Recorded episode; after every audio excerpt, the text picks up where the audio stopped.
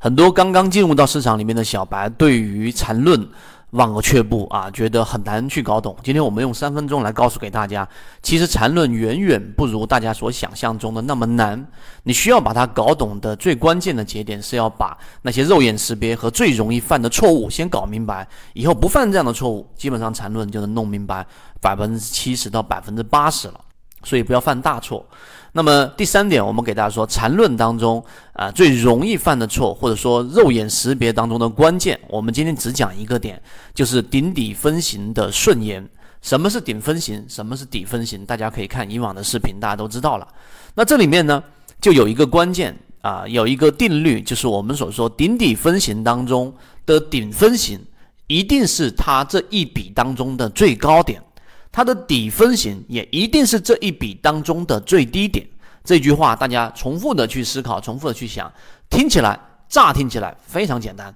但实际上呢，我们在画笔的过程当中，大家要注意，也就是说，当你画一个底分型作为一个起点，画一个顶分型啊，三点当中的这个最高点，低点是三根 K 线当中的最高点，然后画到这一个我们所说的顶分型之后。然后呢，它随后往下并没有形成一笔，因为要形成一笔，一定是要形成至少五根 K 线以上。我们举例子，它往下形成了四根 K 线，完全不构成向下笔的要素。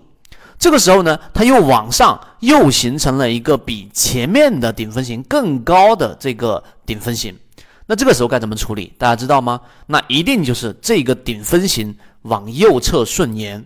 因为我们刚才所说的上一条的这个定理，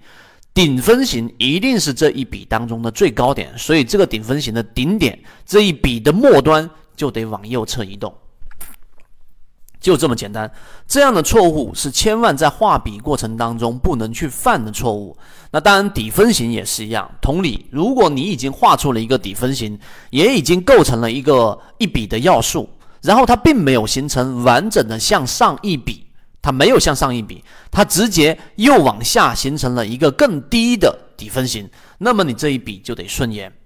所以这一个你明白了之后，我们讲到第三点，你平常在画笔、画线段的时候，这个必须要严格的去呃按照这个标准来去画，就不会犯错，就不会画不懂我们所说的笔。笔弄明白了，中枢自然弄明白了，中枢弄明白了，我们所说缠论的第一、第二、第三类型买卖点就搞明白了。